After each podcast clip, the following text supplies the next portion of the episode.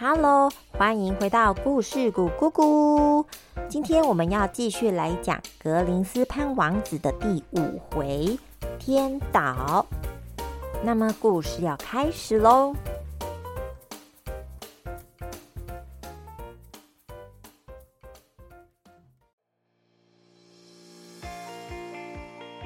王子一行四人重新前往找大法师奇蒂亚的旅途。一路上，王子和汉娜慢慢变成无话不谈的好朋友。某一天，王子四人站在甲板上，嗯，差不多快到了，就在前方。王子三人一脸疑惑着东看西看。汉娜指着前方说：“就在那了，各位站稳喽！”突然，整艘船毫不迟疑的加快了速度。接着，船头渐渐的扬起，往天空冲去。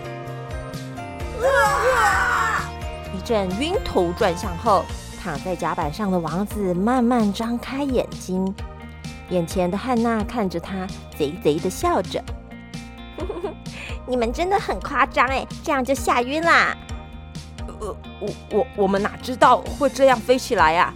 下次先通知一下好吗？”洛尔顿则是脸色苍白的应和着：“哦，对啊，这还是我们第一次飞行哎。有啊，我不是说各位站稳了吗？好啦，抱歉吓了你们一大跳，你们可能要再训练一下了。走吧，我们穿越这片森林后，就到大法师隐居的地方喽。所以这里是哪里呢？这里是圣克尔克岛，是大法师无意中发现的天空岛屿。”什么？你说天空岛屿？这三个男人实在是不敢相信自己的耳朵所听到的事。那这个天空之岛有居民吗？王子话音刚落，砰的一声，眼前的蓝天顿时被一个巨大的身体挡住了。汉娜，他们是谁？希拉，他们是亚纳帝国的王室彝族。前阵子我收到大法师的指令，去找寻希尔顿之戒时遇到的伙伴，他们也在找寻大法师，所以我就带他们来了。嗯，那你进去找大法师吧，你们三个留下。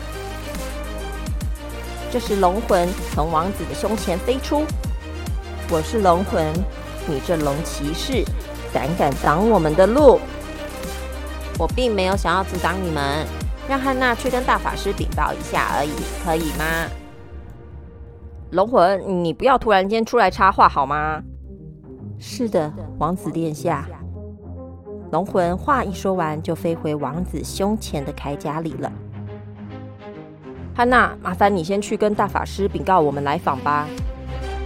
汉娜对王子点了点头，接着就往森林跑了过去，留下了一行三人跟席拉。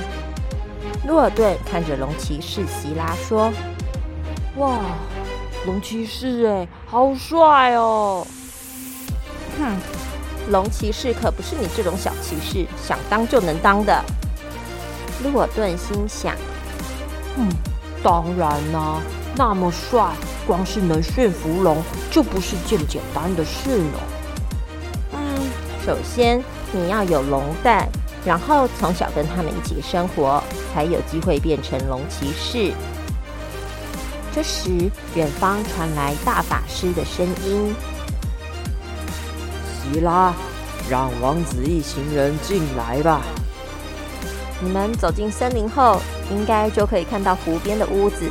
大法师就在那。”王子往森林方向看过去，山的前方有座城堡，那里是。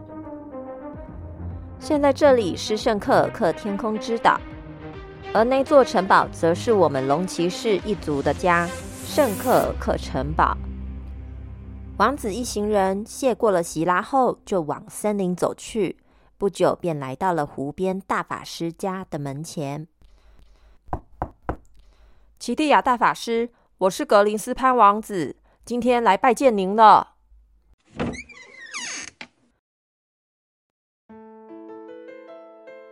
王子殿下，请进。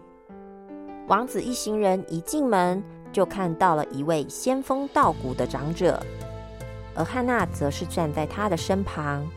王子心想，他一定就是大法师了。奇蒂亚大法师一看到王子，便起身弯着腰向王子行礼。汉娜也急忙的跟大法师一样向王子行礼。王子连忙说道：“大法师，不不必多礼。”大法师将王子带到了客厅的主人椅上，而自己则是坐到一旁的客人椅。大法师，这十八年来，您都一直在这吗？这几年，我云游四海，到处找寻能够打败黑心法师萨鲁伊的方法。然后，在一个村庄看到七岁的孤儿汉娜，就收养了他，并且传授他法术。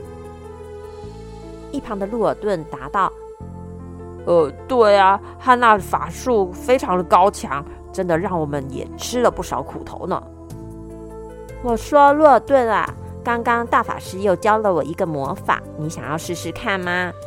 呃，别别别别！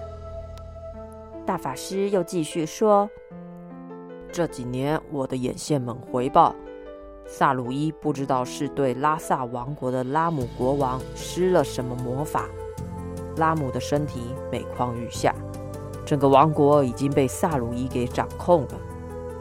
我看不久的将来，萨鲁伊可能就会取拉姆而代之了。王子回答：“可怜的拉姆，不，他也是罪有应得。”后来我来到这圣克尔克天岛，发现这个国家的骑士都骑着飞龙，或许他们也对复兴亚纳帝国会有帮助。殿下，随我一同去找兰斯国王吧。于是王子一行人来到了圣克尔克皇宫里。大法师对兰斯国王说道：“兰斯国王，这是亚洛帝国的。”格林斯潘王子，兰斯国王您好。格林斯潘王子，关于您的国家，我感到很遗憾。国王陛下，虽然我们是第一次见面，但是我想请您协助一起复兴我的国家。很抱歉，孩子，我们圣克尔克是个隐士中立国，并不想插手各大陆之间的纷争。兰斯还没说完，突然就传来了好几声的巨大声响。